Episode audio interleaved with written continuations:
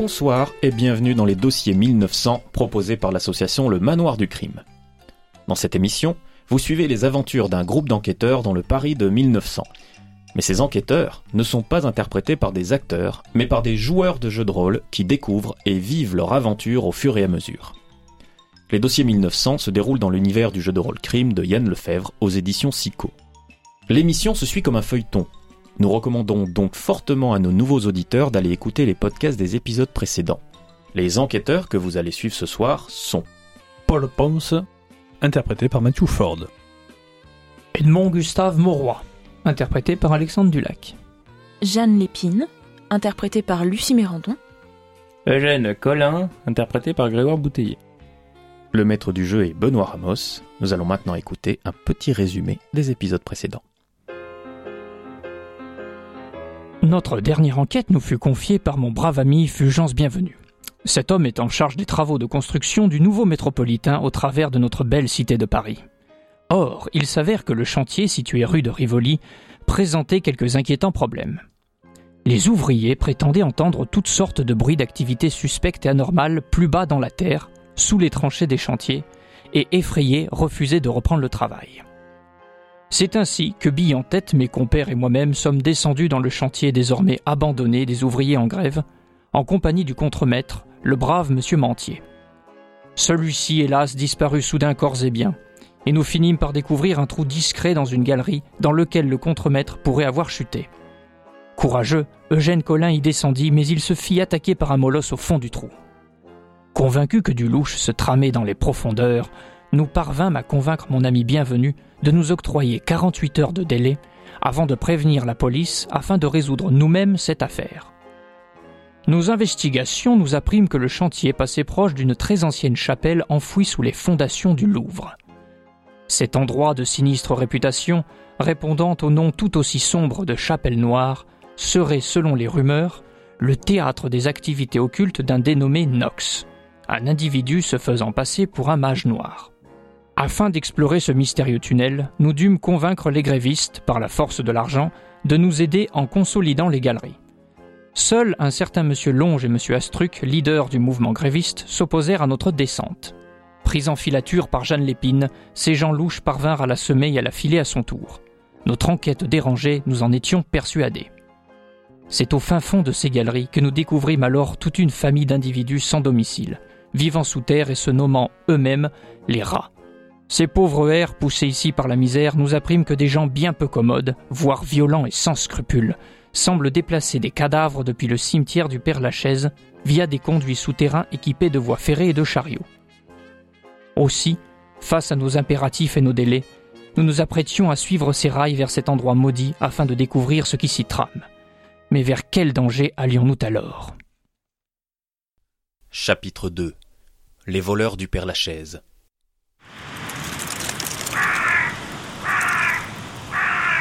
Cela fait environ une heure à une heure et demie que vous avez réussi à soudoyer un garde à l'entrée du cimetière pour pouvoir explorer les allées et venues qui peuvent s'y faire nuitamment. Eugène euh, a du mal à se contenir parce que euh, on n'est pas loin de la tombe d'une de vos idoles, euh, de celle de Alan Kardec, le grand-père euh, du spiritisme en France.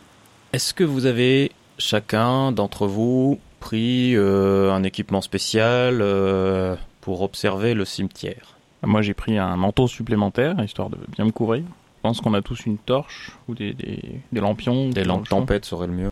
Et j'ai pris un chapelet pour me protéger. Très parce bien. que je suis vraiment, vraiment pas à l'aise au milieu de toutes ces tombes.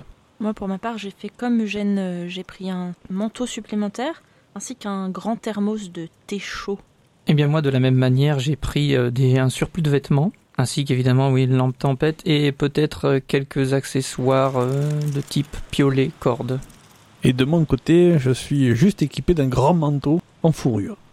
Le temps passe doucement. Edmond Mauroy regarde régulièrement sa montre goussée et voit le temps défiler. Minuit est passé depuis un moment. Bon, euh, je sais pas ce que vous faites vous, moi, mais euh, moi je peux pas rester là. hein. Je suis désolé, mais je suis vraiment pas à l'aise. Alors je vais faire un petit tour euh, là-haut, là, au niveau des tombes que- qu'on voit là-haut, avec l'espèce de petite crypte. Et euh, s'il y en a un qui veut venir, il vient avec moi, mais euh, moi je monte. Hein. Je vais pas rester assis, il fait froid en plus. Je pense que la personne la plus à même de vous suivre discrètement est peut-être notre chère amie Jeanne. Oui, attendez-moi, Eugène, je vais venir avec vous. Oui, bah venez, venez, mais on se dépêche. Vous êtes en train de dire que je pourrais pas être discret? Voyons, euh, monsieur Ponce, euh, regardez-nous, tous les deux, nous sommes peut-être les moins aptes en termes de filature. Vous entendez soudain une voix. Ce que vous entendez précisément, c'est ceci. Au-dedans, le silence et la paix sont profonds. De froides pesanteurs descendent des plafonds. Et miroirs blanchissants des parois colossales cernent de marbre l'isolement des salles. Que faites-vous? Il semblerait que l'inspiration vient à ceux qui visitent le Père Lachaise même à minuit. Quelqu'un est là? Oh, mais qu'est-ce que c'est que ça, là? Qui est là? Vous voyez euh, la lumière d'une lanterne s'agiter quelques allées plus loin. Je vais m'éloigner du groupe et essayer de le prendre à revers, au moins pouvoir l'observer avant qu'il s'enfuit ou qu'il nous charge. Très bien. Tu peux me faire un jet de track pour faire ça relativement discrètement. Un échec. Alors tu prends un point de névrose immédiatement. Le temps que vous vous interrogiez tous du regard, vous constatez que Jeanne a disparu, et puis un petit instant après, vous entendez un bruit de gravier suivi d'un et vous voyez Jeanne dans une position extrêmement inconfortable, les jambes en l'air, euh, la tête sur une pierre tombale. Jeanne ne s'est pas fait mal, elle est juste tombée bruyamment. La voix euh, ainsi qu'un bruit de pas commence à se précipiter, la lanterne euh, commence à s'agiter en direction de là où Jeanne est tombée. Euh, Jeanne, que faites-vous? Je reprends contenance, je me redresse, j'essaye de remettre mes jupes en ordre. Quand je la vois tomber, euh, je me précipite vers elle, genre Jeanne, Jeanne Qu'est-ce qui, qu'est-ce qui vous est arrivé? Je ne sais pas, j'ai trébuché sur quelque chose de... probablement une tombe que je n'avais pas vue. À moins que ce soit une âme perdue qui vous de a là, fait... malandrin Mon Dieu Il y a un, un gardien du cimetière devant vous qui était en patrouille avec une lanterne également, une grande capeline, euh, une petite casquette officielle et qui vous regarde avec une matraque à la main. De que faites-vous là? Oh, encore le genre amant maudit qui vient essayer de relancer les affres de son couple en allant folâtrer au milieu des tombes. Oui, oui, oui, c'est ça, oui, exactement. Moi et ma belle, on essayait de folâtrer, comme vous disiez. On est vraiment désolé, monsieur. On va pas rester, hein. Eh ben, suivez-moi immédiatement, allez, je vous emmène au poste. Ah non, s'il vous plaît, attendez. euh, ça doit arriver de temps en temps, s'il vous plaît. Je vous rappelle qu'à l'époque où vous êtes, s'embrasser en public est passible de poursuite pénale, encore plus si on n'est pas marié. De mon côté, je me glisse subrepticement, Subrepticement. subrepticement dans son dos pour lui faire une prise de l'ours, qui consiste à prendre sa tête à travers le biceps et pour enlever l'oxygène qui monte à la tête. Faites-moi d'abord un jet de trac pour la partie subreptice de l'opération. Deux réussites. C'est toujours une de plus que lui. La partie subreptice est parfaitement réussie. Je ne vous fais donc pas faire de jet pour la partie, on va dire, purement lutte de l'opération. Euh, il n'a aucune chance. Donc, soudainement, je suis à deux doigts de, de faire un peu crier euh, Monsieur Collin. Une ombre gigantesque s'élève derrière le, derrière le gardien, qui se retrouve emmêlé dans cette ombre. Et euh, Paul Ponce, à ce moment-là, déclare Il dort. Et effectivement, quelques instants après, le gardien s'effondre sans connaissance. Vous inquiétez pas, il sera réveillé d'ici 3 ou 4 heures. Bien joué, Paul. Ah bon? Vous, vous l'avez pas tué? Ah non du tout, on va le glisser à l'intérieur de ce caveau. Que faites-vous maintenant Que vous avez donc mis hors de conscience un garde assermenté de l'État. Est-ce qu'on sait à peu près d'où est venue le- cette voix? En réfléchissant un peu, euh, et euh, Jeanne en regardant un peu le gardien, euh, qui a un petit carnet de notes qui dépasse du revers de sa poche, tu te dis que c'était tout simplement le- probablement lui qui faisait de la poésie pendant sa ronde. Bon bah, maintenant que c'est fini, moi, euh, bah, je vais retourner euh, faire mon petit tour, hein, parce que c'est pas chaud. hein. Ne vous éloignez pas trop, je ne serai pas toujours là. Vous entendez le claquement sec et soudain d'un coup de feu suivi euh, juste à côté de Paul Ponce de l'éclat d'une balle qui fracasse un morceau de pierre tombale. Tous à terre Vous pouvez immédiatement me faire un jet de sport pour vous mettre à couvert dans les bonnes conditions. Une réussite et un échec. Une réussite. Une réussite pour moi aussi. Ce qui est largement suffisant pour se jeter à terre derrière une pierre tombale. Euh, Monsieur Monroy semble paralysé puisqu'il n'a semble-t-il tout simplement pas réussi à euh, analyser d'où venait le coup de feu, donc de sait pas dans quelle direction plonger. Un autre coup de feu retentit. Monsieur Monroy va-t-il être touché? Non. Je vais me laisser tomber au sol. C'est une bonne idée, je ne fais pas de faire de jet pour ça, vous tombez au sol. Par contre, ça vous semble très suspect euh, aux autres. Vous entendez un gros coup de feu et tout un coup, Monsieur Monroy tombe au sol. Bah, moi, je vais, je vais pas Monsieur bouger. De petits bonhommes. Monsieur Moroy, vous allez bien? Tout va bien, oui. Que faites-vous Monsieur Ponce? J'essaye d'analyser d'où vient le coup de feu. Monsieur Monroy. Je demande d'où vient le coup de feu. Mademoiselle Épine. Je reste caché derrière ma pierre tombale. Monsieur Colin. Je sors mon arme et je me mets euh, derrière une pierre tombale de manière à pouvoir me être euh, capable de pouvoir tirer si jamais je vois une cible. Monsieur Ponce, faites-moi un jet d'intrigue. Une réussite. Très bien. Euh, vous entendez, vous, voyez vaguement d'où viennent les coups de feu, mais forcément, avec euh, toutes les tombes et les réverbérations, euh, être précis est un peu compliqué. Par contre, vous entendez clairement des mouvements à votre gauche et à votre droite. Euh, Monsieur Moroy, on vous répond euh, une direction. Mademoiselle Épine, bon, bah, vous êtes derrière votre tombe. Chers amis, il semblerait que ce soit plusieurs personnes, à droite et à gauche. Restez vigilants. Que faites-vous de cette information? Vite. Moi, je prends mon petit pistolet clic-clac et Tout à fait. je me prépare à, à tirer. Mademoiselle Lépine. Je, je reste là où je suis, c'est plus prudent. Les lampions qu'on a, c'est juste une bougie dans un, dans un truc de verre ou est-ce qu'il y a de l'essence dedans Non, je suppose que c'est plutôt des lampes à pétrole, euh, genre lampes tempête, euh, qui s'éteignent difficilement, sauf si on les éteint, quoi. D'accord. Et Enfin, donc, je pars si ça se principe. brise, ça Ça enflamme. peut faire une petite flaque euh, enflammée, oui. Eh bien, je jette ma lampe dans la direction, dans une des directions que m'a donné euh, Paul Ponce. Moi, un petit jeu de combat, tout simplement. Un échec. Qui vous fait donc un échec critique. Vous prenez un point de névrose immédiatement. Et votre lampe, euh, en fait, vous la lâchez beaucoup trop tôt et elle tombe et s'éclate à vos pieds. Eh ben, je saute en arrière et j'essaie Très de bien, ce qui vous met à découvert pour le tireur euh, de tout, Tout à à fait. l'heure, qui vous rate. Vous êtes là en plein milieu d'une allée, vous savez, une des allées assez vastes euh, du Père Lachaise, vraiment complètement à découvert. Et de, de la direction où vous semblez, euh, où vous sembliez voir, euh, vouloir lancer votre lampe, vous voyez arriver deux hommes qui s'approchent de vous. Vous voyez clairement des lames miroitées à la lune et euh, à la lueur des flammes de votre lampe qui est en train de, de brûler à vos pieds. Des lames genre des lames de sabre. Je vais pas demander mon reste Oui. et je vais partir dans le sens inverse de Parfait. ces personnes-là. Je refais un petit tour, Monsieur Ponce, que faites-vous Alors, étant donné que je ne suis pas armé, je vais donc euh, prendre un, un- un bloc de pierre qui est à portée de main Vous n'en manquez pas de blocs de Exactement. pierre euh, à portée de main. et je vais le jeter littéralement sur les deux personnes arrivant près de Eugène. Le jeter ne posera pas de problème, s'en saisir et l'arracher va être plus compliqué, puisqu'il y a peu de blocs de pierre, facilement on lâchable comme ça, si vous en voulez un conséquent, il va falloir donc faire un bon jet de sport. Une réussite. Une réussite. Vous commencez à arracher une pierre tombale qui passait par là, mais il va vous falloir encore un effort pour arriver à la sortir complètement. Monsieur Monroy, que faites-vous pendant ce temps? Eh bien, moi, ayant assisté à la scène euh, concernant Monsieur Collin, je vais ajuster mon tir pour essayer de bien viser la personne qui va le prendre en, en poursuite avec ses lames. De manière à le toucher, mais pas le tuer. C'est assez compliqué ce que vous me demandez, mais... C'est pour ça que je prends le temps de bien ajuster mon tir. C'est bien. Le temps que vous ajustiez votre tir, il sera quasiment au contact de Monsieur Colin quand vous ferez feu. hein. Mademoiselle Épine Je me cache. Prudence et mère de sûreté. Et euh, Monsieur Colin, euh, pour l'instant, euh, je vous considère comme un peu en état de stupeur après euh, toutes ces informations diverses et variées euh, suite à votre grosse maladresse. Alors je vais commencer par faire le tir de Monsieur Monroy, donc un jet de combat. J'ai fait un 10 C'est très bien L'un des hommes s'effondre à terre, l'autre euh, est à votre contact. Vous me refaites un jet de sport, euh, monsieur Ponce. Monsieur Colin, vous n'avez pas échappé à devoir faire un petit combat avec l'un des adversaires. Une réussite. Eh bien, vous soulevez la pierre tombale. Monsieur Colin, engagez le combat avec le malandrin. Mais je, je me retourne euh, difficilement et je, euh, je braque mon arme vers lui et j'essaye de tirer Très bien.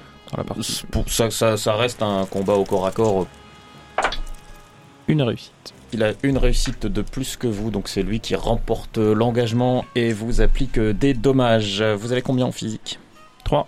Monsieur Colin, euh, vous voyez comment ça a engagé la lutte, mais effectivement, euh, il tire un coup de feu avec son pistolet dague qui passe euh, à côté de, ce- de son adversaire. Son adversaire a une arme bien plus longue et Monsieur Colin n'échappe pas à une grande estafilade qui va lui barrer le torse. Il vient à l'esprit de Jeanne que Paul avait dit qu'il venait par la droite et par la gauche. C'est vrai. Elle va donc tenter d'essayer de savoir qui arrive par la droite et à quel moment elle pourrait éventuellement faire Très bien. croche-patte ou quelque chose de sportif et engagé. Eh bien, cela semble être une urgence parce qu'il y a quelqu'un qui s'approche subrepticement derrière Paul Ponce, tout concentré à soulever des pierres tombales, et qui brandit un sabre dans son dos sans qu'il ne l'ait aperçu.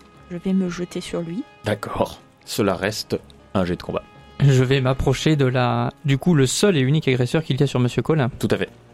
Donc, je vais arriver de manière à me retrouver à peu près dans son dos, si tant est qu'il puisse y avoir, vu que j'imagine qu'il y a pas mal de mouvements. Vous faites de votre mieux, effectivement. Voilà, pour lui sortir un grand halte où je fais feu. Mais euh, le combat est assez stable dans leur position, tout simplement parce que comme il y a toujours une petite flaque de pétrole qui brûle euh, au pied, ça limite leur mouvement en fait, euh, vu qu'ils essaient également tous les deux de pas marcher dedans. Monsieur Paul Ponce soulève sa, sa pierre. Alors euh, quand vous euh, avez votre pierre soulevée, vous constatez que Monsieur Colin est au corps à corps avec euh, son agresseur. Je, je suis à quelle distance de, de l'agresseur Ah, j'irais deux ou trois mètres, pas plus. Ah bah, Je fais les 2-3 mètres qui manquent, mais vu que j'ai des grandes jambes, ça peut aller vite, pour fracasser la pierre tombale dans le dos de l'agresseur. Très bien, voyons si vous réussissez à faire cela, c'est-à-dire si Mademoiselle Jeanne Lépine va réussir à vous sauver.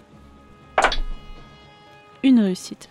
Comme vous surprenez euh, votre adversaire qui était également lui-même entièrement concentré sur Paul Ponce, vous arrivez à le bousculer et le faire tomber et rouler au sol derrière lui avant qu'il n'abatte son sabre. Euh, Monsieur Ponce, du coup, vous constatez ce qui se passe dans votre dos. Euh, vous avez euh, Jeanne Lépine qui est en train de rouler au sol avec un homme. Euh, il a lâché son sabre qui se retrouve euh, un petit peu plus loin de vous. J'ai un agresseur devant moi un agresseur derrière moi. Et une pierre tombale au-dessus de votre tête. Suis-je sûr de ne pas toucher Jeanne si je fracasse la pierre tombale sur son agresseur? Oui, euh, ils ont roulé, euh, ils se sont un peu éloignés l'un de l'autre déjà. Donc, ben, un malheureux va prendre une pierre tombale en travers la tronche. Très bien.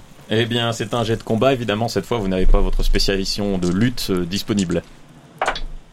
Deux réussites. Vous l'étendez sur le compte euh, avec euh, la tombe de Mademoiselle Colette Remouillat, décédée en 1846.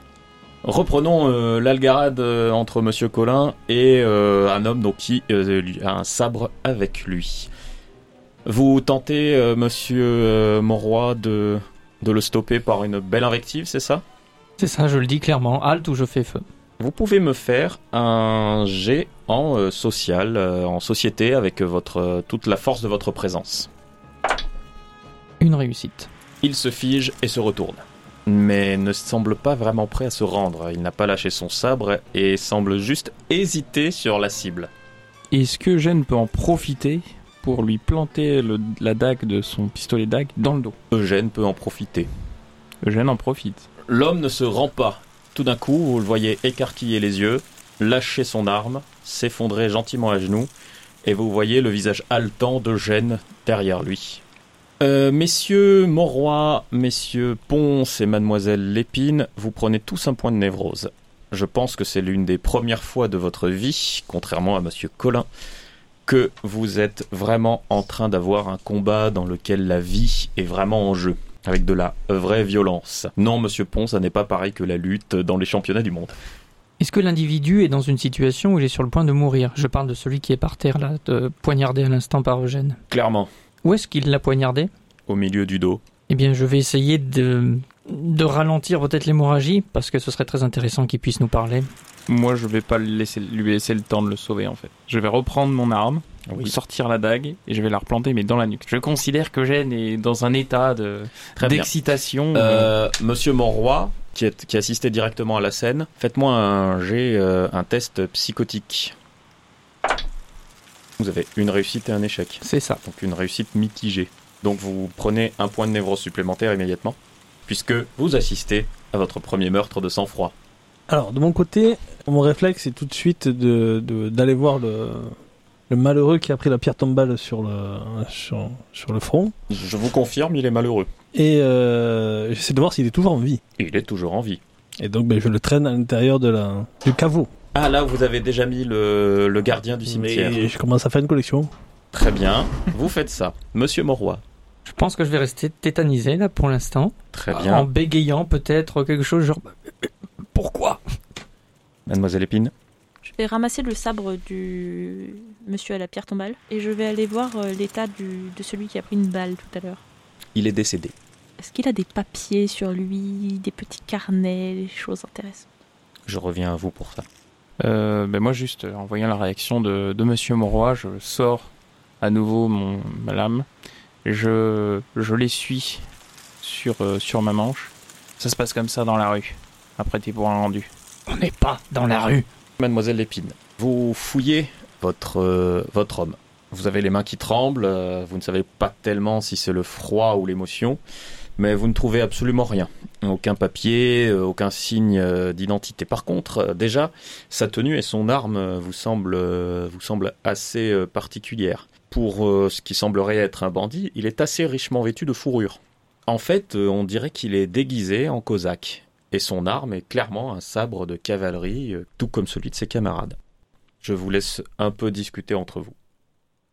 Ce qui nous permettra d'ailleurs d'aborder un petit point de règle pendant ce temps. Lors de l'épisode précédent, nous avons décrit les mécaniques de base du jeu, à savoir le lancer de dés. Aujourd'hui, nous allons parler d'un aspect plus spécifique, la psychologie. Pour retranscrire le stress et les traumatismes psychologiques subis par le personnage, les règles de crime prennent en compte trois facteurs, dont vous entendez régulièrement le meneur parler. Tout d'abord, l'angoisse. Elle représente la pression psychologique subie. Un personnage prend un point d'angoisse quand il se retrouve confronté à une situation qu'il a du mal à gérer et qui le met mal à l'aise.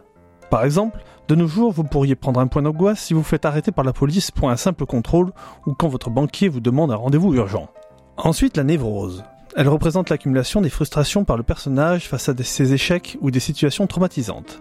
Un personnage gagnera un point de névrose à chaque fois qu'il ratera un jet de dés, ou alors quand il sera dans l'impossibilité d'agir à sa guise.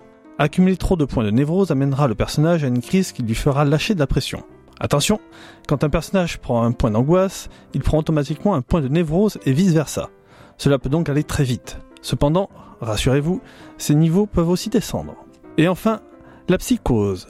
Elle représente tout simplement l'accumulation de situations traumatiques et la montée sûre et lente de la folie de son esprit. Chaque personnage a un seuil maximum de névrose. En résumé, il ne peut accumuler qu'une certaine quantité de stress. Une fois cette quantité atteinte, le personnage gagne un point de psychose, et au bout de 10, il est atteint d'une folie. Vous l'avez compris, Crime est un jeu de rôle qui met à rude épreuve la psychologie des personnages. Mais c'est le prix à payer pour enquêter sur des affaires qui peuvent s'avérer bien plus stressantes qu'ils ne peuvent le croire. Alors, ils sont dans quel état les autres? Celui-ci est décédé malheureusement. Je suis désolé monsieur Moroy, mais vous avez raté son épaule. Celui-là est mort aussi. Il a succombé à ses blessures. Mon Dieu. Il faut, il faut partir d'ici. Embarquons les corps et partons d'ici. Pourquoi les embarquer Il y a des trous partout, il suffit de les mettre dedans. Vous n'y pensez pas sérieusement. Bah, ce sera plus, plus discret que si on se balade dans Paris avec des corps, hein, excusez-moi, puis c'est pas des petits garnements. Hein. Même, euh, même Paul, euh, avec ses deux bras, il pourra pas tout transporter. hein. Vous avez raison. Avec quelle arme il a été tué? Qui donc? Ben celui-ci, et même celui-ci d'ailleurs. Laissez les armes, mettez-les chacun dans, dans, dans leurs mains, et puis on pensera qu'ils se sentent tués. Monsieur Ponce, je, je pense que ce sont des, des gens de la bande de- d'Olaf. Et ce genre, euh, ce genre d'apache euh, n'est pas recherché quand ils décèdent. On, on cherche rarement le- les causes de leur décès. Ils ont tendance à s'entretuer les uns les autres. Je pense que si nous les mettons juste dans une fosse commune, personne ne s'apercevra de leur disparition. Pensez qu'en marge, nous avons quand même une agression de quelqu'un de la municipalité. Et ça, ils vont enquêter. Vous voulez qu'ils enquêtent sur quoi euh, Sur le fait qu'il s'est endormi au milieu du cimetière? À part si quelqu'un a entendu des coups de feu. Euh, C'est-à-dire, on, on arrête là, on laisse, les, on laisse les corps dans un trou, puis on se casse, aussi sec. À raison de plus. Faites-le, mettez-le vite dans un, dans un endroit, là, comme vous dites, une fosse commune, et puis euh, qu'on s'en aille d'ici, parce que les coups de feu ont dû être entendus. Qu'est-ce que c'est que ce chantier? Dit le garde qui s'est réveillé. Alors je me retourne, et je lui en mets une. Il n'est pas juste à portée, hein, euh, là. Eh Ben, je me retourne, je m'approche, et je lui en mets une, parce qu'il était censé dormir 4 heures. Très bien, il s'en va en courant. Ah bah, il va pas toujours se laisser faire, le monsieur. euh. Bon, je vais peut-être pas courir après, non Bon, partons d'ici. Attendez, il y en a encore un qui est en vie à l'intérieur, là. Enfin, je dis pas ça pour le tuer, hein. Je dis ça pour l'interroger. Justement. Vous pouvez le porter sur votre épaule C'est envisageable. Alors allons-nous-en. Embarquez-le. Par où sortez-vous? À l'opposé de là où le garde s'est enfui. Il va quand même falloir me faire un jet euh, d'intrigue pour pouvoir euh, partir discrètement en évitant les autres gardes du Père Lachaise. Euh, vous ne pouvez probablement plus sortir par là où vous en avez soudoyé un, puisqu'il ne va sans doute pas vous laisser sortir et devenir complice de vos activités. Est-ce que du coup je peux passer devant et faire le jet d'intrigue vu que je suis spécialiste? Vous pouvez. J'ai donc une réussite et un échec. C'est donc une réussite mitigée. Vous arrivez, mais sans vous faire repérer, mais manifestement, vous n'avez pas forcément pris la meilleure sortie parce que c'est celle où il y a euh, deux gardiens. Alors, il ne doit pas y avoir beaucoup plus de gardiens dans tout le cimetière euh, en pleine nuit, hein, bien entendu. Ils doivent être trois au maximum. Euh, mais en tout cas, ils sont en plein conciliabule en train de se demander s'il faut appeler la police ou pas. Qu'est-ce que vous en pensez? Eugène, prenons la sortie suivante. S'ils sont tous les deux ici, probablement qu'il n'y a personne. Moi je veux bien, mais je souffre. Ouais, vous êtes blessé Mais oui, je me suis pris un coup de sabre. Ouais, avec toutes ces fourrures, moi je l'ai pas vu. hein. Vous cherchez une autre sortie. Je vais vous laisser sortir du Père Lachaise et retrouver une poignée d'heures plus tard votre lieu habituel? Vous allez ailleurs avec euh, votre Cosaque? Non, non, nous allons chez moi. Vous vous retrouvez chez, euh, chez vous. Je vais réveiller Louis. Un grand, très grand verre de cognac. Même deux. Menez toute la bouteille, Louis. Euh, très bien, monsieur. Oh, je vois que monsieur a l'invité surprise. Euh, que dois-je prendre comme disposition pour l'invité surprise de monsieur? Aucune, on s'en occupe, Louis. Très bien. Peut-être qu'il serait de bon ton de lui bander les yeux, histoire qu'il ne puisse pas nous reconnaître et nous dénoncer au cas où il s'enfuit de façon inopinée. Tout à fait, je vous laisse faire. Louis, Ah, veuillez, monsieur. euh, veuillez ramener l'accessoire euh, euh, médicamenteux, s'il vous plaît, enfin la, la- la- la pharmacie, pour Monsieur Collin. Ah, ah, très bien, monsieur. Euh, je me suis permis de ramener un peu de corde de la, de. Il semblerait que notre nouvel invité soit du genre rabéa. Vous avez bien fait. Euh, c'est bien gentil, monsieur Moroy, mais le cognac aurait suffi pour désinfecter. hein. C'est comme ça qu'on fait dans la rue, vous savez. Oui, mais On ne encore une sommes fois, pas dans la rue, monsieur Collin. voilà. Et si le cognac se respecte? Ah bah, excusez-moi, monsieur Louis. Aïe. Il s'agit de cognac Napoléon qui a 35 ans d'âge. Ouais, bah, euh, me parlez pas trop de Napoléon parce que ça va m'agacer. hein. Bon, amenez votre truc de médecine, là, je sais pas quoi. et Ah, puis- voilà. Mais enfin, quand même. Et quand vous parlez d'apéritif, ça veut dire que derrière on va manger?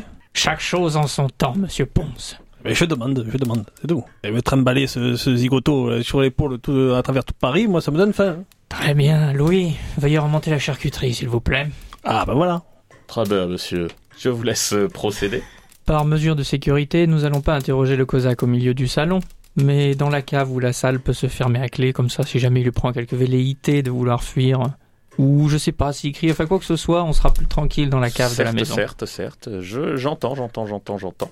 Bien, au bout de un petit moment, vous avez eu le temps de boire un cognac, de nettoyer à l'alcool euh, la blessure euh, de Monsieur Collin, qui euh, aurait pu être bien plus grave s'il n'avait pas eu ses manteaux. Le Cosaque en question se réveille. Il sort des vapes, donc euh, vous voyez juste sa tête remuer un petit peu puisqu'il a les yeux bandés, effectivement. Il ne semble pas manifester une grande panique. Lorsqu'il se réveille, il ne demande pas où il est, il ne demande rien. Monsieur Moroy, vous auriez quelque chose pour euh, masquer mon visage? Parce que je pense qu'il serait important qu'il puisse voir euh, dans quelles circonstances il se trouve. Oui, je vais chercher ça. Je vais donc chercher de quoi éventuellement bander le visage à Monsieur Ponce, sauf euh, les yeux et à peu près la bouche. Un passe-montagne, Oui, un quelque chose comme cache-nez, ça, un oui, bonnet, voilà. quoi. Ouais, voilà. Très et du coup, nous allons tenir derrière, histoire qu'il ne nous voie J'entends pas. bien, j'entends bien. Donc une fois ça fait, je m'approche de, du malandrin et je lui retire son bandeau. Il te regarde droit dans les yeux. Parles-tu français? Je cause aussi bien que n'importe qui. C'est un bon début. Que faisais-tu dans ce cimetière? Et toi? Et une baffe en travers la tronche. Ici, c'est moi qui pose les questions. Soit.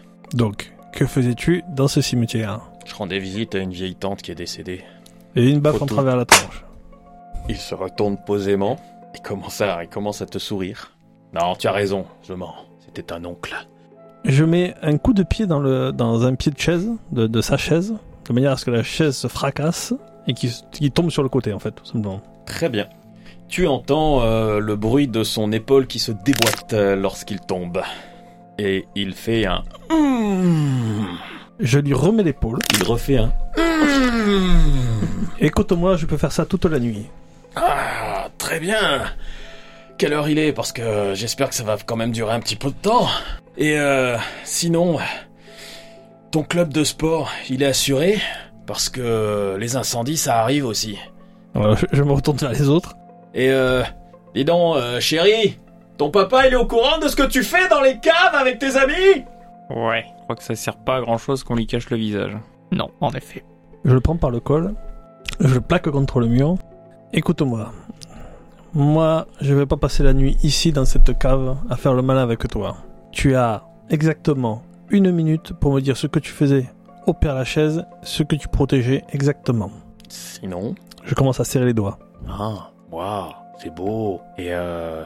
Tu crois que tu seras assez costaud pour le bagne? Non, mais assez costaud pour te briser la nuque avec une main, oui. Ouais, ouais, mais alors par contre, au bagne, parce que, en plus, euh, quelqu'un comme toi qui va au bagne en ayant buté quelqu'un comme moi,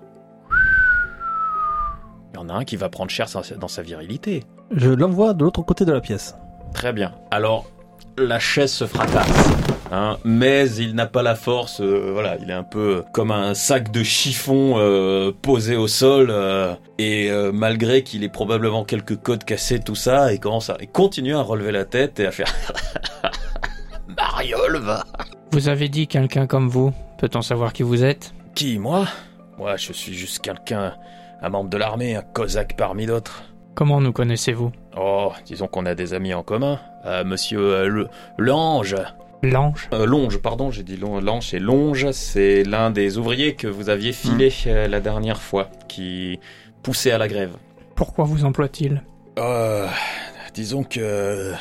Maintenant, on pouvait le savoir, on a fini nous ce qu'on avait à faire là-bas, mais on avait des petits trucs à faire autour de la rue de Rivoli. Euh, on n'avait pas terminé, le métro s'approchait trop, fallait que ça prenne un peu plus de temps que ça. Voilà, maintenant c'est fait. Ne vous inquiétez pas, les travaux peuvent reprendre. Ah, vous pouvez dire ça à votre ami euh, et dormir bien tranquille comme les bons petits caves que vous êtes. Et c'était quoi vos petites affaires? Ah bah c'est des petites affaires à nous. Est-ce que je me mêle de toutes vos petites affaires à vous? Vous semblez être très inquiet de notre sort quant au fait que nous puissions aller au bagne ou quoi que ce soit d'autre. Mais vous savez que si vous mourrez ici, personne ne le saura. Écoutez, c'est à vous de voir si vous voulez franchir cette ligne, monsieur Moroy. Des lignes ont déjà été franchies, alors à ce niveau-là, maintenant, moi, de toute façon, je suis déjà un cadavre. M'avait trouvé dans un cimetière, m'avait attrapé. Que je canne ici ou que je canne plus tard, je suis déjà un cadavre. Très honnêtement, même votre brute là pourra pas me faire autant de mal que ce qui m'attend dehors. Donc allez-y, pas de problème. C'est ce que nous verrons. oh le bicelle ah, alors, le petit club, hein? Tout de suite, c'est plus difficile quand on est dans la vraie vie, hein Ah ouais, pas comme dans les romans. Ah, un moment, faut se salir, ça sent la sueur, ça sent le sang, hein Jeanne va lui mettre un coup de pied dans les côtes. Hum, ah, elle me plaît, Et je récupère le pied de chaise et je l'assomme. Je balance le pied de chaise à travers la pièce et je sors, un peu énervé. Donc comme il sort un peu énervé, la porte ne fait que gémir dans ses gonds au lieu d'exploser. Il faut bluffer. Vous y connaissez en torture, monsieur Colin? Pardon? Alors, j'aime beaucoup cette phrase. Il faut bluffer. Vous y connaissez en torture? Euh, Comment vous dire, monsieur Morroy euh, je ne vous demande pas de vraiment le torturer. Non, non, mais je peux pas. Voilà. C'est vrai que j'ai un peu traîné dans la rue, euh, voilà.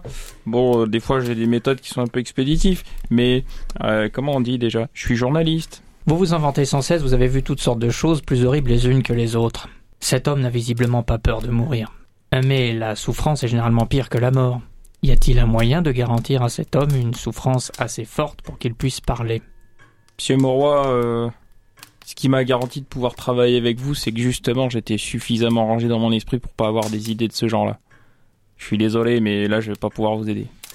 Messieurs, je pense que nous ne devrions pas emprunter une pente douloureuse pour nous. Nous sommes censés avoir des valeurs et l'humanisme en fait partie. Je vous rappelle qu'il ne s'agit pas de le mettre en application. Tout de même, je pense qu'il y a suffisamment de violence qui a eu lieu ce soir pour euh, tout un chacun. De toute évidence, nous n'apprendrons pas grand-chose de plus de cet homme. Peut-être que nous devrions simplement essayer de nous renseigner sur ce monsieur Longe, de lui remettre la main dessus. Certes. Et on fait quoi alors, le gaillard? On le relâche? Non, on le garde ici. C'est Louis qui va être content. Que faites-vous? Je vais prévenir Louis qu'à partir de maintenant, on va avoir un invité permanent dans la cave qu'il faudra nourrir. Donc euh, ça veut dire qu'il va falloir que je trouve une nouvelle chaise, de la corde, et l'attacher de manière à ce qu'il reste en permanence dans cette cave. Ah bien, bien, bien, bien, bien, bien, bien, bien, bien, bien. Eh bien, lorsque cela change, cela change, dit Louis, en revenant, puis en revenant un peu plus tard avec un pistolet d'ordonnance qu'il semblait avoir gardé dans sa chambre. Euh, notre invité semble-t-il être du genre revêche? Un peu, oui. Ah bien, j'ai connu un Allemand comme ça en 1870 qui était très Revache. Nous correspondons toujours d'ailleurs à l'heure actuelle. Euh, c'est devenu un bon ami, euh, le bon vieux Hans. Je ne vous connaissais pas comme ça, Louis. Oh, ne dites pas à l'extérieur que j'ai un ami allemand, ce serait mauvais pour ma réputation. Oui, bah j'imagine. Ouais, bah, rien que moi, je vous vois différemment là d'un coup. hein. Il y a beaucoup de choses que vous aiderez sur moi, monsieur Colin. Vous me ferez penser à doubler vos gages pour votre retraite, Louis. Enfin. Je pense que je vous le dois bien. Et il faudra penser à me soigner ce rhume aussi, parce que, comment qu'on dit? Vous êtes ridicule. Ah, certes, bah, si l'on cessait de me réveiller à des heures rendues, cela irait beaucoup plus vite. Vous pourrez aller vous recoucher, vous avez gagné votre journée de demain, Louis. Ah, merci, monsieur. Je demanderai à Anatole de vous remplacer. Ah, monsieur, euh, je me permettrai de faire remarquer qu'Anatole n'est peut-être pas aussi distrait que moi. Après tout, c'est un méridional, et il a à la bouche qui va avec. Il ne fera pas tout ce que vous faites, bien sûr. En parlant de se coucher, euh, euh, l'air de rien, la blessure, ça m'a fait son petit effet. hein. Moi, j'allais me reposer maintenant. Le lendemain matin, devant un copieux petit déjeuner servi par Anatole. Ah, monsieur Poss, ça fait plaisir de voir quelqu'un qui m'agit un peu correctement ici. Qui est donc le valet euh, de monsieur Monroy euh, quand Louis n'est pas de service. Euh, vous disposez de vos euh, futurs plans, donc je vous laisse parler un peu de tout cela entre vous. Il faut donc retrouver ce monsieur Longe. Ce serait le point de départ. Il faudrait d'abord voir s'il est toujours sur le chantier. Lui ou Monsieur Astruc, avec euh, qui il était parti. L'un comme l'autre avait l'air plus que louche et nos intercations d'hier nous ont confirmé qu'ils avaient quelque chose à voir là-dedans. Pour ma part, euh, je pense que je vais quand même aller voir le patron, euh, c'est-à-dire euh, mon patron, Gaston Lantier. On n'a jamais été trop confronté au, au Cosaque, mais, euh, mais on sait jamais. hein. C'est le milieu, donc il doit connaître des gens, je pense. Je suis d'accord avec vous, madame Lépine. Je pense que ce monsieur Long et ce monsieur Astruc euh, devraient faire notre rencontre un peu plus approfondie maintenant. Il faudra faire très attention, je vous rappelle qu'ils avaient déjà réussi à vous, à vous filer. Ce sont des fins joueurs, alors attention. Prenez garde.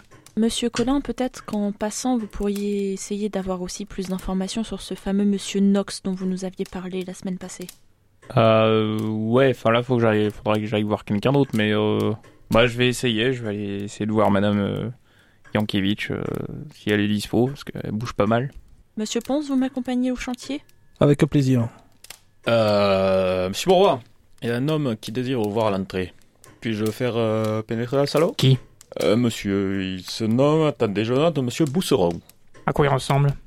Écoutez, c'est un gentleman euh, de taille moyenne euh, qui semble assez fatigué. Je ne saurais pas vous dire plus. Euh, il, est pas ta- il est habillé avec costume de ville. euh, je ne dirais pas qu'il fait partie du milieu de monsieur, hein, si vous voyez ce que je veux dire. Euh, mais à part cela, euh, ça me semble être... voilà, enfin, c'est le monsieur, quoi. Très bien. Eugène, Paul, Jeanne, sortez par derrière. Ah, euh, vous voulez que je fasse patienter le salaud pour qu'il ne croise pas ces messieurs dames Oui. Ah, écoutez, C'est donc jamais. il suffit de le dire, Ah, ça va, c'est pas parce que je suis pas Louis que je suis un douille. Je sais bien, Natal, je sais bien. Donc, euh, vous passez un petit instant dans le salon. Vous partez euh, faire chacun, tous les trois, donc euh, Monsieur Ponce, Mademoiselle Lépine et, et Monsieur Collin, vos diverses activités. Et euh, euh, Monsieur Bousseron pénètre dans le, dans, euh, le bureau de Monsieur Mauroy. Je laisse Monsieur Mauroy de côté. Mademoiselle Épine. Euh, du coup, je pensais que Monsieur Ponce et moi-même pourrions retourner au chantier, essayer de voir si Monsieur Astruc et Monsieur Longe y travaillent toujours, et sinon si nous pourrions obtenir leurs adresses ou leurs contacts quelconques par les maîtres d'œuvre du chantier. Il n'y a aucune difficulté à obtenir votre information. On n'a plus vu euh, ni Longe ni Astruc euh, depuis que vous êtes intervenus. Euh, ils ne se sont pas présentés au travail le lendemain. Vous obtenez l'adresse de chacun d'entre eux. L'un est justement pas très loin de Montmartre et l'autre au nord-est pas très loin de Belleville. Mademoiselle Lépine, Montmartre ou Belleville? C'est vous qui me dites, Paul. Je préfère Belleville. Je connais un très beau restaurant là-bas. On dirait des nouvelles. Allons-y. Monsieur Collin, vous allez voir euh, le patron, c'est ça? C'est ça, Gaston Lantier. Gaston Lantier.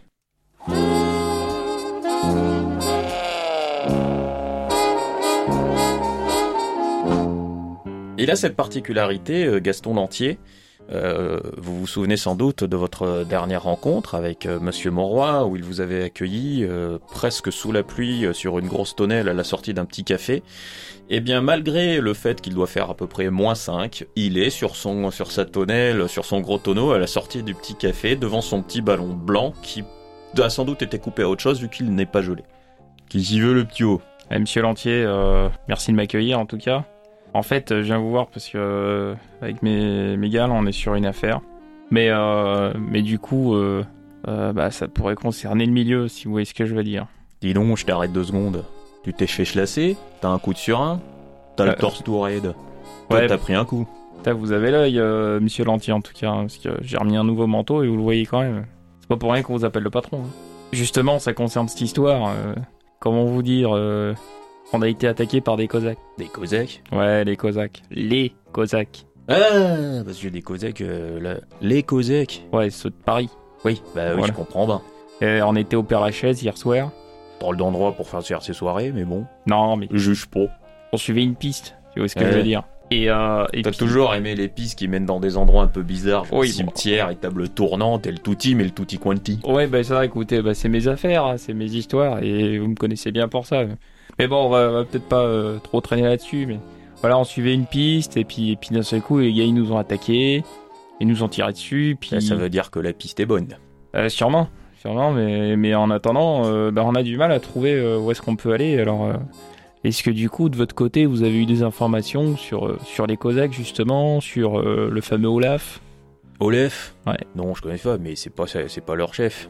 Leur chef, il se fait appeler le Tsarevitch. Le Tsarevitch Tsarevitch. Ah non, mais quand ils jouent le jeu, ils vont jusqu'au bout du délire, les enfants. hein. Moi, ce que je peux te dire, euh, c'est que ces Cosaques, tout ça, ça me semble être un gros flanc. C'est-à-dire? Tu les connais, les Apaches, c'était des gosses comme toi. La plupart, c'est des gosses un peu agités, euh, vaguement anarchos, euh, plutôt bandits, mais voilà. Eux, c'est pas ça. Eux, c'est, comment dire, des vrais bandits, tu vois. C'est des professionnels. Ils ont débarqué comme ça, euh, peut-être avec une espèce d'accoutrement pour faire genre Apache, mais en réalité, euh, c'est des mecs qui sont là pour une opération. Une opération Ah bah je sais pas laquelle, mais euh, c'est clair et net. Attendez, euh, des... y a que les condés pour se faire avoir par ce genre de, de poudre aux yeux. Euh, les mecs, c'est pas des vrais apaches. Alors ils ont délogé le club des poteaux du Père Lachaise, là, tu sais, la bande de petits... Enfin voilà, les demi-celles qui traînaient dans le 20e en- Ouais. en, terrorisant la dame qui venait porter ses chrysanthèmes en novembre. Mais là, eux, c'est des sérieux. C'est des sérieux, c'est organisé euh, quasi militaire, euh, c'est non, c'est des costauds les gars. Par contre, c'est pas des petits apaches à la manque. euh, je te dis, ils font, ils se donnent un genre, mais c'est une vraie bande. Et s'ils sont là pour pour faire de la poudre aux yeux, bah c'est qu'ils font de l'esbrouf pour pouvoir faire autre chose. Et vous savez d'où c'est qu'ils viennent? Aucune idée. Moi, tu sais, tant que ça nuit pas à mes affaires, me mêle pas des affaires des autres. Ouais, je vous comprends bien. Le truc que t'as jamais pigé, ça. Ouais, mais en attendant, c'est aussi pour ce genre de défaut que vous m'aimez bien. Pas vrai, monsieur Lantier Moi, je t'aime bien, c'est juste pour ta survie à long terme. Quand je vois l'état dans lequel ça te met, euh, voilà. Ah, il faut un petit peu plus qu'un coup de couteau à beurre pour me faire tomber, vous savez bien, monsieur Lantier. Couteau à beurre, tu parles. C'est le genre de couteau à beurre qui a tartiné les tatars sur toutes les plaines. ça. Et euh, donc vous savez pas d'où d'où c'est qu'ils viennent et vous pensez qu'ils sont des pros? Ouais, écoute, euh, comme je te vois venir, euh, comme le Godluro qui rentre dans son premier bordel, je vais essayer de pousser un petit peu la questionnette et de donner deux trois filons. Ceux-là vont pas être gratos.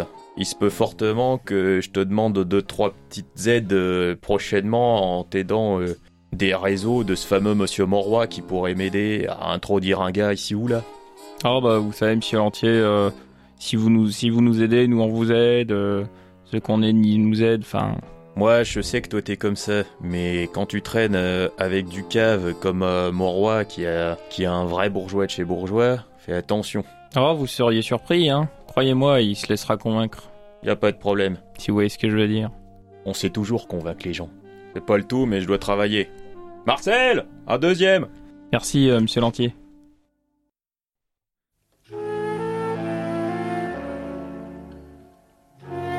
Vous, vous êtes dans votre bureau, monsieur Moroy Je vais le recevoir dans mon bureau, ouais. L'homme qui entre est un homme qui effectivement est assez quelconque. Il te dit vaguement quelque chose. Bonjour, monsieur. Bousseron, monsieur? On s'est déjà rencontrés. Récemment. Où ça? Hier soir, l'un de vos amis a pris beaucoup de soin à me faire dormir pendant mes heures de service. Puis-je m'asseoir? J'allais vous le proposer. Merci. Euh, je ne voudrais pas que vous vous mépreniez sur mes intentions, euh, monsieur Moroy, c'est ce qui est écrit à l'entrée. Euh, J'ai suivi votre groupe hier soir, mais je n'ai nulle intention de profiter de la situation. Euh, si vous m'aviez laissé parler hier soir, Peut-être aurions pu nous déjà nous parler. C'est à propos des gens que vous avez rencontrés hier. Je vous écoute. Je ne vais pas euh, vous apprendre que ce sont des gens dangereux. Non, en effet. Vous êtes les premières personnes que je vois les rencontrer et s'opposer à eux avec autant de bravoure. Euh, mes collègues euh, font semblant de ne pas les voir lorsqu'ils se trimballent dans le cimetière. Et tout seul, je ne peux grand-chose. D'ailleurs, euh, nous n'avons même pas d'armes à part ces misérables matraques. Tout ce que je peux faire, c'est manifester ma présence dans le cimetière pour qu'ils soient un peu gênés, en déclamant ma poésie. J'espère qu'un jour elle sera publiée. Ça peut s'arranger aussi. Monsieur Morat, encore une fois, euh, ne me vexez pas. Je ne suis pas là pour vous faire chanter de quelque manière que ce soit, ni demander une aide. Euh, c'est plutôt moi qui viens vous proposer la mienne. Poursuivez. Ces gens sont détestables. Ils pillent le père Lachaise. Et ils pillent mon cimetière, le plus haut lieu de repos de l'âme éternelle française. Certes, au début, euh, j'ai travaillé dans ce cimetière pour, bah, écoutez, pour me nourrir. Mais je suis tombé amoureux de cet endroit.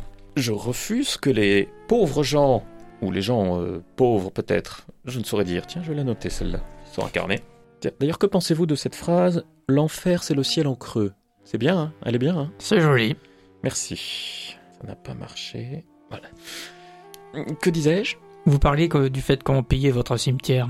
Exactement. On pille mon cimetière. Et si des gens euh, s'emploient à arrêter ces malfaiteurs qui désacralisent cette terre, euh, je suis prêt à leur donner toute mon aide. Je les ai observés pendant un moment.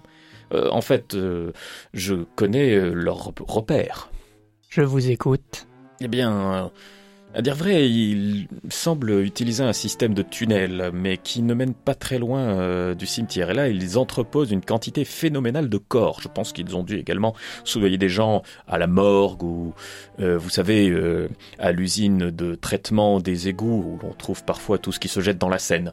Euh, ils les vendent, et je ne sais pas à qui ni pourquoi, mais en tout cas... C'est un vrai commerce et on n'est pas là euh, pour le petit marchand de cadavres qui euh, des fois vend un corps à un étudiant de médecine désœuvré qui veut progresser. Non non non non non non non non non non non non non non non non non non non non Comment savez-vous qu'ils les vendent À qui parce que je les ai espionnés pardi.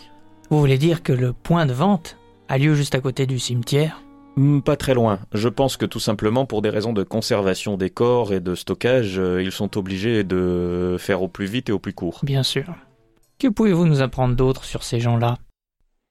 Pendant que Monsieur Mauroy et Monsieur Bousseron discutent, penchons-nous un petit peu sur l'histoire du cimetière du Père Lachaise.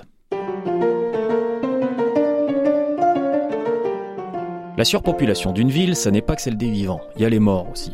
Surtout que, mœurs évoluant, les cimetières au cœur de la ville ont été fermés, comme celui des Innocents en 1780, et ces 2 millions de résidents expulsés et relogés de force dans les anciennes carrières du sud de la ville, les catacombes. Oui, mais on mourrait toujours. Du coup, début 19e, la ville décida d'installer un peu en dehors de la ville quatre grands cimetières, un à chaque point cardinal. À l'est, ce sera sur une colline de 17 hectares nommée à l'époque le Mont Louis, qui deviendra le Père Lachaise. Le cimetière fut inauguré en grande pompe funèbre le 21 mai 1804 par l'enterrement d'une fillette de 5 ans, Adélaïde Paillard de Villeneuve. Et dès lors, le succès du Père Lachaise fut complètement absent. Bah ouais, le cimetière est un peu loin de la ville, dans une zone réputée pauvre. Quand on connaît le goût des Parisiens pour la verdure et les petzouilles, on comprend qu'il aurait fini à reposer éternellement chez les bouseux. Et voilà notre génie du jour. Nicolas Frochot, préfet de la Seine. C'est déjà lui qui avait cornaqué les fondations des quatre nouveaux cimetières. Et là, en 1815, alors qu'on compte péniblement 2000 tombes au Père Lachaise, il débarque avec une idée digne des meilleurs fils de pub contemporains. Les gens aiment les célébrités, alors on va mettre des célébrités. Et c'est ainsi que Molière et La Fontaine firent en 1817 leur entrée au Père Lachaise, inaugurant la tradition pour les grands de ce monde d'y reposer leurs augustes os, comme les Chopin, Piaf, Morrison, Wilde, etc., etc. Mais dans le Paris de 1900, le Père Lachaise est aussi pour beaucoup un haut lieu de souvenirs. Durant l'insurrection de 1871, les derniers communards se sont retranchés dans le cimetière et une véritable bataille rangée a eu lieu entre eux et l'armée, et entre les tombes. 147 communards survécurent au combat et furent fusillés devant le mur sud du Père Lachaise, puis jetés dans une fosse. Ce mur des fédérés est devenu un vrai lieu de pèlerinage de tous les tenants des idées sociales nouvelles, socialistes, communistes, syndicalistes et anarchistes. Alors, elle est pas belle la belle époque?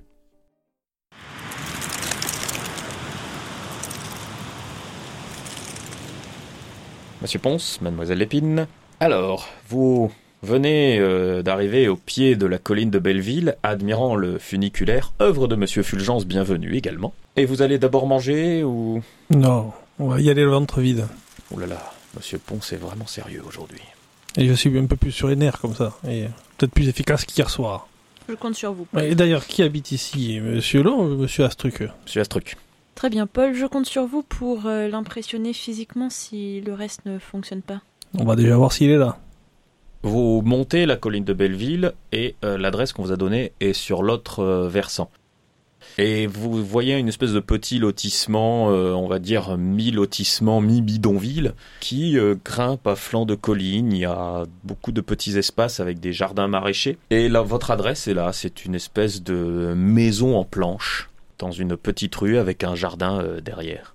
On va toquer à la porte. Vous toquez à la porte? Très bien. J'arrive Il y a une vieille dame qui vous ouvre. Oui? Bonjour madame, nous cherchons monsieur Astruc. Euh, vous cherchez mon mari ou mon fils? Probablement votre fils. Ah Le petit Michel Oui, euh, eh bien écoutez, euh, euh, entrez, entrez, je vais vous faire. Genre, je, je n'ai plus de café, euh, peut-être un peu de chicorée. Euh, vous, vous embêtez pas, ça, ça ira. Ah, écoutez, un grand monsieur comme vous, ça doit manger. Ah, je dois bien avoir un fond de... Et alors à ce moment-là, pendant qu'elle commence à fouiller dans ses placards et appeler Michel Michel, dernière visite Vous entendez un énorme brouhaha à l'extérieur et puis le bruit de quelqu'un qui saute par la fenêtre juste euh, dans le jardin. Je sors. Vous voyez Monsieur Astruc commencer à courir à travers euh, Petit Champ. Ben, c'est parti pour une course poursuite dans les bidonvilles. hein. Faites-moi immédiatement un jet de sport, Monsieur euh, Monsieur Ponce. C'est un échec. C'est un échec. Donc, Paul Ponce part en trombe, vous, sortez immédiatement de la porte, vous courez à gauche, mais vous vous empêtrez dans un petit fil au sol qui faisait la démarcation entre un rang de laitue et un rang de betterave. Euh, ce qui vous embronche, vous ne tombez pas, mais ça fait que euh, Monsieur Astruc prend immédiatement un peu de distance. Euh, malheureusement pour lui et heureusement pour vous, Monsieur Astruc euh, est du genre moqueur. C'est-à-dire que quand il vous voit vous embroncher, il s'arrête, se retourne et vous insulte. Eh vas-y ma tortue, viens, viens, viens. Voilà ce qu'il fait. euh, et je vous passe tous les noms d'oiseaux, euh, différentes euh, qualifications sur votre mère et les générations précédentes. Rien ne sert de courir. Je t'aurai. Et j'accélère en prenant au passage une planche. Pas de souci. Faites-moi un petit jet de sport. Un échec critique.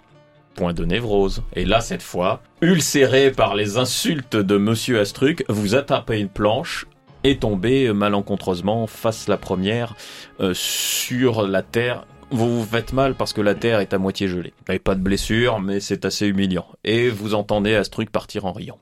Est-ce que ça vous dérangerait que je jette un œil à ces affaires? Bon, faites donc, faites donc.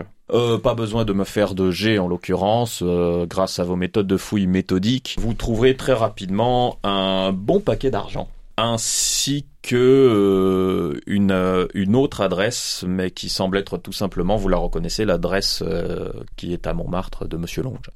Bien, nous allons refaire un tour de table pour savoir ce que vous faites maintenant. Je vais juste commencer par Monsieur Monroy, qui est toujours dans son bureau avec Monsieur Bousseron. Bien, je continue de parler avec lui. Oui, il te donne l'adresse d'un d'un repère euh, qui est effectivement euh, pas très loin du Père Lachaise. Et il a également euh, repéré des passages vers la Seine. J'en profiterai au cours de la conversation pour lui demander si le, la dénomination de Chapelle Noire lui dit quelque chose.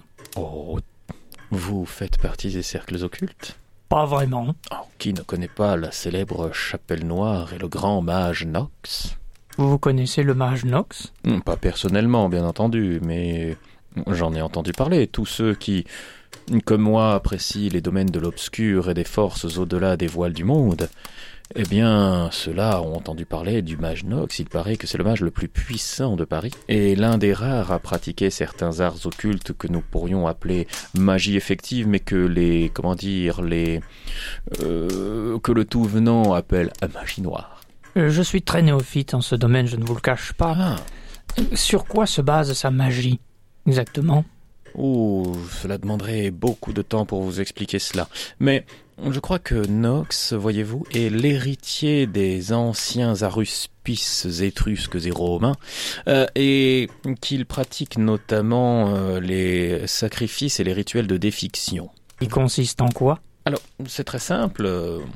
Lorsque l'opérateur est assez fort, euh, cela permet de lancer une malédiction à quelqu'un en l'inscrivant sur une tablette, petite tablette de plomb que l'on enterre sur un sol sacré, avec quelque chose ayant appartenant, ayant appartenu ou appartenant à la personne que l'on veut maudire, un cheveu, un vêtement, euh, peut-être, je ne sais pas, une photographie. Lorsque le lieu est chargé d'énergie tellurique comme est censé l'être la chapelle noire, cela peut donner des effets dévastateurs. Mais il me semble avoir croisé dans votre salon et aperçu euh, Eugène Collin.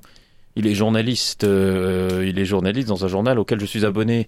Euh, sans dire que c'est une de mes idoles, j'apprécie beaucoup ce qu'il écrit. Il devrait pouvoir vous renseigner. Il est très compétent dans ce genre de domaine. En tout cas, il a écrit des articles tout à fait pertinents. Ne pensez-vous pas que le mieux serait peut-être même de vous rencontrer? Je n'oserais le demander. Si la complémentarité de vos informations peut nous permettre, enfin, peut nous apporter quelque chose d'utile. Mais écoutez, euh, je serais ravi si je, vous donne mon adresse. euh, il y a euh, ici le numéro de téléphone. C'est un téléphone qui est dans un petit café à côté de, de chez moi. Nous pourrons nous joindre si vous voulez, par exemple, explorer d'autres endroits que je connais des Cosaques. Enfin, leurs repères, que je vous indique un peu comment cela se peut se faire. Je- J'en serais ravi. Comme je vous dis, je pense que ces personnes touchent également à des sciences noires et des sciences noires vraiment, vraiment maléfiques. Vous disiez que vous vouliez vous investir, euh, en tout cas vous tenez à défendre votre cimetière. plutôt ses habitants. Car pour moi, ce ne sont pas des gens qui reposent, ce sont des habitants. Bien sûr. En ce cas, vous accepteriez peut-être de bien vouloir travailler pour moi, dans le sens où vous avez simplement qu'à me notifier si jamais quelque chose de louche paraît à vos yeux. Très bien, avec plaisir. Et sur ce, donc, euh, Adélard Bousseron, gardien de cimetière et poète, s'en va de chez vous. Je retourne auprès de messieurs Ponce et mademoiselle Lépine. Paul, peut-être pouvons-nous nous diriger vers euh, chez Monsieur Longe. Euh, sans, sans aucun doute. Par contre, devrions-nous nous arrêter pour manger un morceau? Oui, Je connais un très beau restaurant, on mange une superbe langue de bœuf. C'est bien parce que vous avez eu de- des émotions fortes ce matin, mais attendons. Très bien, alors pendant le repas, je me tourne vers monsieur Collin parce qu'il aura largement le temps de faire autre chose pendant que vous mangez. Eh bien, après avoir euh, rencontré euh, Gaston Entier, je décide d'aller voir euh, mon amie Irina Yankiewicz. La célèbre voyante. Tout à fait. Je vais pour cela aller à l'hôtel des gens d'aujourd'hui où elle a l'habitude de loger.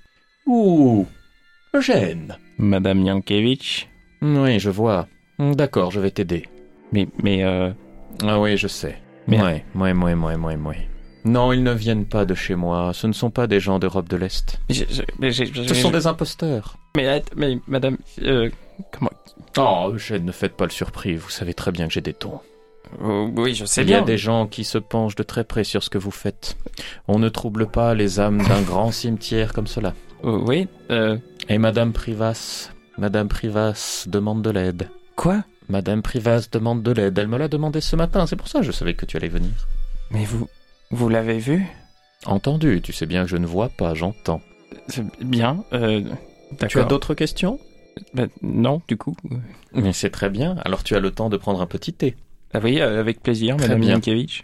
Euh, J'ai un baume là-bas. Applique-le sur ta poitrine, ça te soulagera. Quoi? Mais com- comment vous avez vu? C'est un faux sabre d'ailleurs. Il ne vient pas de Russie. Quoi? Mais Non, il a été fabriqué euh, en France. Vous êtes épatante, madame Yankiewicz. Oh, comme si je ne le savais pas. Toujours du Darjeeling? Toujours, euh, Dans l'épisode d'aujourd'hui, nous allons nous pencher sur le personnage de Grégoire, Monsieur Eugène Collin. Eugène Collin est un jeune homme célibataire de 25 ans, de taille moyenne, au physique d'une banalité telle qu'il lui est très simple de se fondre dans la masse pour passer inaperçu. Issu de la petite classe moyenne parisienne, son père était ouvrier, alors que sa mère travaillait dans une manufacture de couture. Il a reçu une éducation sporadique, et bien qu'ayant eu l'occasion de fréquenter les bancs de l'école et d'apprendre à lire et écrire, Eugène aura passé la plupart de son enfance dans les rues de Paris. Petite frappe et voleur occasionnel, il fait la rencontre de Gaston Lantier, dit le patron, chef brigand local respecté de tous, y compris de la police. Celui-ci le prend sous son aile et lui inculque les rudiments du respect et de la vie d'adulte. Il en fait son protégé et fait en sorte qu'il devienne indique pour la police. Une sorte d'agent double en somme. Fouineur de première, Eugène n'est pas le dernier à mettre son nez là où il ne faut pas. Souvent présent sur des scènes de crime lors d'enquêtes, il repère des détails que la police ne voit pas toujours et acquiert une réputation pour cela. Souvent sollicité par les inspecteurs mais aussi par les journalistes, c'est l'un d'entre eux qui lui offrira un job de pigiste dans une gazette locale alors qu'il n'a que 16 ans. D'un naturel pragmatique, un événement quelques années plus tard va changer sa perception des choses pour toujours. Un soir, après une soirée bien arrosée, Eugène s'est retrouvé poignardé en pleine rue par des brigands, le dépouillant de ses affaires et le laissant pour mort dans une mare de sang. Alors que la vie s'échappait de lui, il fut miraculeusement sauvé par une femme, Irina Yankiewicz, médium originaire des pays de l'Est, qui deviendra son amie. À la suite de cela, il rejoint le journal Le Sensationnel à 22 ans et en devient un des reporters principaux. Étant moi-même intéressé par le métier de journaliste mais n'ayant pas eu l'occasion de le pratiquer, j'ai imaginé le personnage d'Eugène Collin afin d'explorer cet univers d'une façon imaginaire. Son tempérament fouineur et trublion ont été inspirés par le personnage de Weekly de la bande dessinée Black Sad, que je trouve amusant et impertinent. Je me suis dit que dans un groupe d'enquêteurs, une personnalité telle pouvait aller jeter un œil là où d'autres n'auraient pas forcément envie d'aller. Le repas est passé. Alors, cette langue de bœuf. Euh, oui, c'est c'est fameux. Je n'ai pas l'habitude de manger ce genre de choses, mais euh, peut-être pouvons-nous pouvons-nous aller voir Monsieur Longe Et avant allons-y, que attendons-nous. son ami ne l'ait prévenu. Par Oui, oui, exemple. oui, oui, oui, vous avez raison. Très bien. Donc vous partez et vous vous rendez à Montmartre. Bien entendu, j'ai encore sur moi l'enveloppe d'argent de Monsieur Astruc. hein. Oui, oui, bien sûr. Vous, il n'y a aucun souci là-dessus. Il fallait bien payer l'addition. Elle a donc un peu maigri. Et vous n'êtes pas très loin de ce nouvel établissement à la mode qui a ouvert il y a à peine une poignée d'années euh, près des moulins euh, donc de Montmartre. Il y en a encore quelques-uns. Il y en a un qui s'est transformé en un cabaret euh, à succès, le Moulin Rouge. Et c'est un petit immeuble qui vous attend cette fois. Je suppose qu'il y a un concierge ou simplement lui demander euh, de nous indiquer l'appartement de Monsieur Longe. Vous l'indique sans trop de difficultés. hein. À quel étage est-ce C'est au troisième. Donc, euh, s'il passe par la fenêtre, euh, ça prendra plus de temps que le dernier. Et il n'y a pas d'autre entrée à l'immeuble. Allez-y, Paul, passez devant. Lorsque vous approchez du troisième, vous entendez euh, des cris et des bruits qui ne laissent aucune équivoque sur la nature sexuelle de l'activité qu'il y a chez Monsieur Longe. Je pense qu'il est inutile de frapper à la porte, euh, mademoiselle Lépine. Alors, euh, détournez le regard, parce que... Ouais, voilà, vous avez compris. Et je défonce la porte. Aucun jet à faire, la porte vole en éclats, une dame crie, un homme crie également, pas forcément moins aigu que la dame, et Monsieur Longe pris en pleine activité. Ah Ponce Ah Euh il, il regarde la fenêtre, il regarde vers toi, Et il est déjà grippé.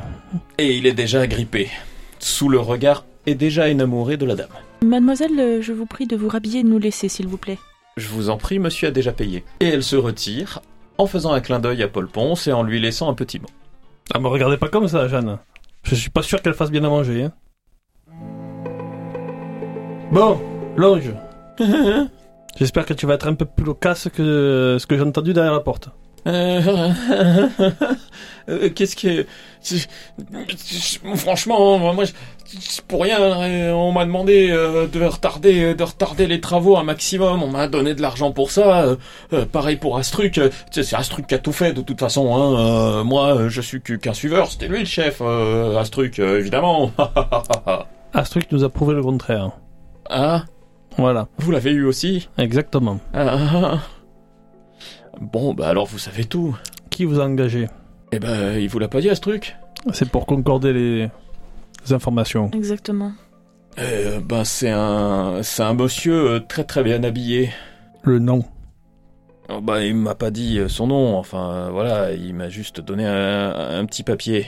Euh, on s'est retrouvé à une enquête, il m'a jamais vraiment donné son nom, mais enfin très chic quoi, très euh, très monsieur quoi, très très très Et il ressemblait à quoi, ce monsieur très bien habillé? Euh, grand blond, une belle moustache, euh, un magnifique sourire avec beaucoup trop de dents. Jeune La trentaine? Oui, je dirais ça. Vous avez encore ce bout de papier?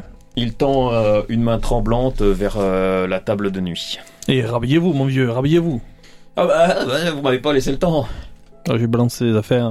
Oh oui, il se rhabille comme il peut. euh. Donc ce bout de papier. En gros, c'est une promesse d'engagement. Disant, puisqu'il allait forcément perdre son emploi euh, après avoir euh, fait exprès de retarder les travaux, euh, de pouvoir lui en retrouver un euh, facilement avec de, de très belles recommandations. Et euh, il y a un sigle euh, à la fin et euh, c'est écrit COSM. Ça ressemble pas trop à l'épellation du nom de Louis Amédée Dupuis de Perfit. Je suis déçu. Non, mais Paul Ponce vous dira que ça ressemble beaucoup au Au cercle de Omnis- Omnisport Saint-Michel. Ah. Ouais, c'est ça. Créé par Louis Amédée de Perfit, entre autres. J'avais encore une, une question euh, Oui. pour Monsieur Longe. Parce que les Cosaques, enfin en tout cas celui qui est enfermé dans la cave de Monsieur Mauroy, euh, Dès que tu prononces le mot sous les bras fermes de Ponce, tu sens le frisson de peur. Les Cosaques, à quel moment vous leur avez donné notre signalement euh, juste après que on a vu que vous avez commencé à nous filer. Et qui est votre contact chez les Cosaques? Un mec qui se fait appeler Olaf. Euh, en gros, enfin, genre tonneau quoi. Avec des paluches, euh, bon, peut-être pas aussi grosses que les vôtres, mais quand même assez impressionnantes. Et puis c'est des types, c'est des ils se baladent toujours avec leurs sabres là.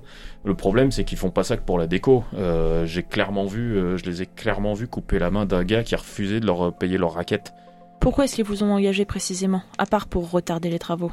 Ils vous C'était- ont expliqué C'était tout, et pour surveiller les gens qui voudraient éventuellement euh, faire une reprise des travaux, ils se doutaient bien que Bienvenue allait pas pouvoir appeler la police très vite, qu'ils allaient donc euh, sans doute engager des gens euh, pour, euh, pour faire accélérer les choses. Ils voulaient savoir qui ce serait, et puis, euh, et puis essayer de saboter vos investigations. Et ces Cosaques, ils sont venus vous trouver après ce monsieur très bien habillé ou c'est lui qui vous a coquiné avec? Et ils sont venus nous trouver après, mais aucun doute qu'il venait de, leur, de sa part aussi. Je fais une petite ellipse parce que je pense que vous pouvez vous retrouver. Vous vous retrouvez tous chez Monsieur Mauroy, vous pouvez discuter de cela entre vous. Hmm, Je pars du principe que vous avez déjà mis vos informations en commun, pas besoin de vous les redire. Vous pouvez passer directement à vos conclusions et plans d'action suivants.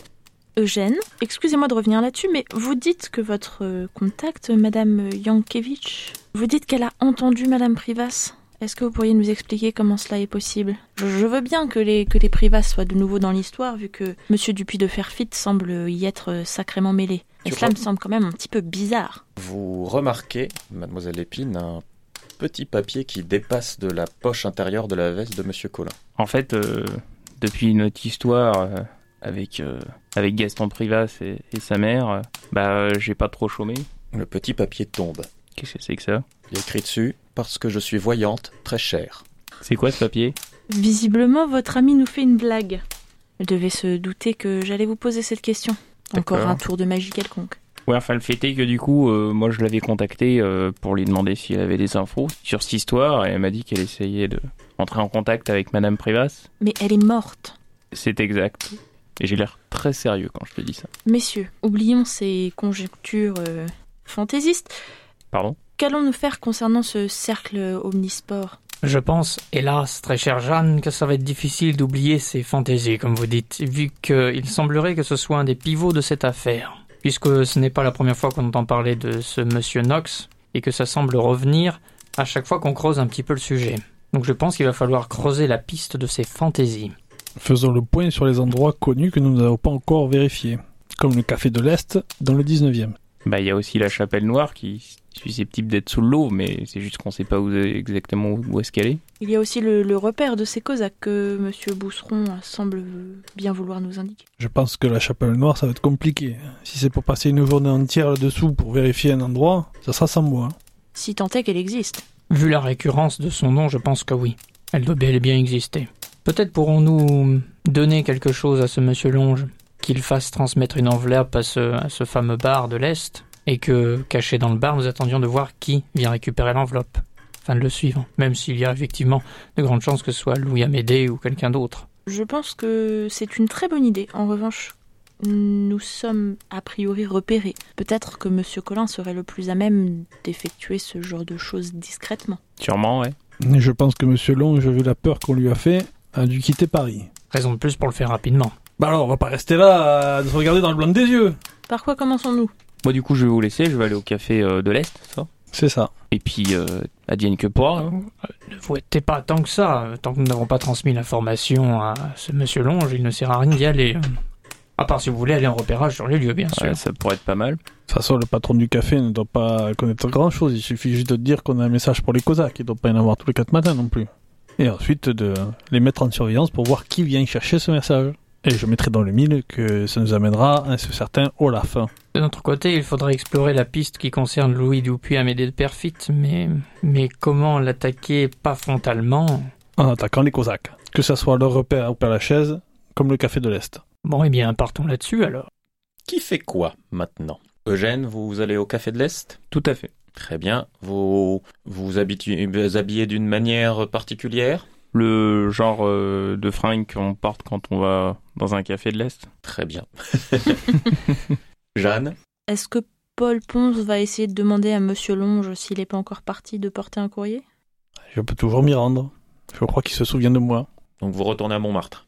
Oui, et je pense que je peux y aller seul, vous inquiétez pas.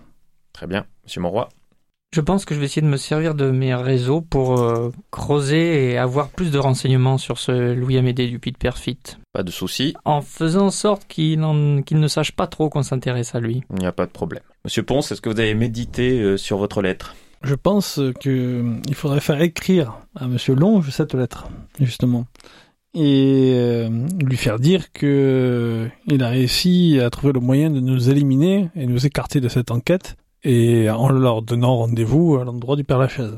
Ça peut être un message important à, à leurs yeux, je, je trouve. Et avec l'écriture de Monsieur Longe, du coup. C'est risqué, mais c'est une bonne idée. Donc vous vous rendez à Montmartre euh, Avec de quoi écrire et un Bien. petit papier et une enveloppe. Très bien, complètement équipé.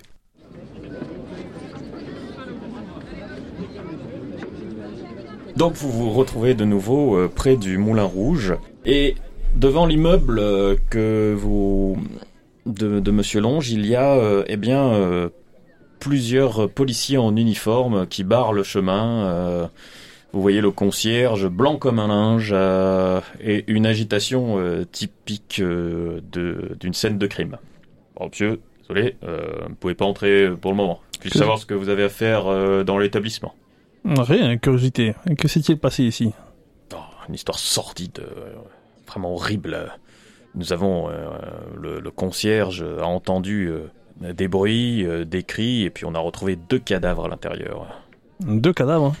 complètement éventrés, euh, avec des tripes dans tous les sens, quelque chose de, de- de vraiment euh, comme on ne voit qu'on n'en entend parler que dans les journaux. Et comment s'appelait cette personne? Monsieur euh, Longe, nous ne savons pas qui est l'autre personne. Très bien, je vous remercie. J'en prie. À ce moment-là, tu entends un sifflet. Un sifflet de police. Et plusieurs policiers, euh, ça va, on, quand on en a trouvé un autre, on a trouvé un autre. Puis euh, tu- très vite, tu as un mouvement de foule un peu étrange. Tu as des gens qui, qui, s'écartent un peu. Tu vois, les policiers sont, qui, qui s'approchent, puis sont intrigués. En écartant assez facilement la foule, tu vois une scène extrêmement dérangeante. Il y a un corps au sol.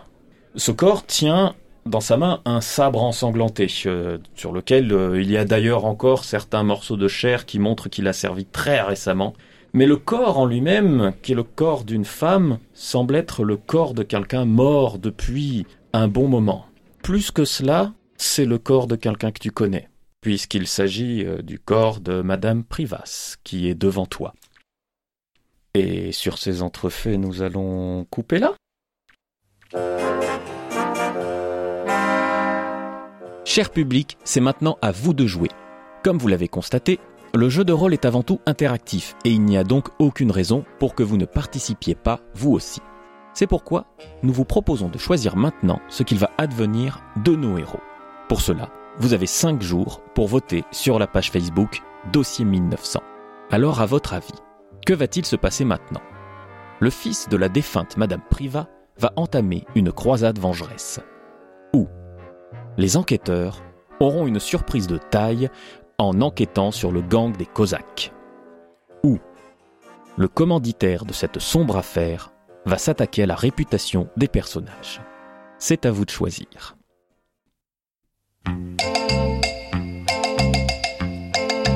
Les dossiers 1900, c'est terminé pour ce soir.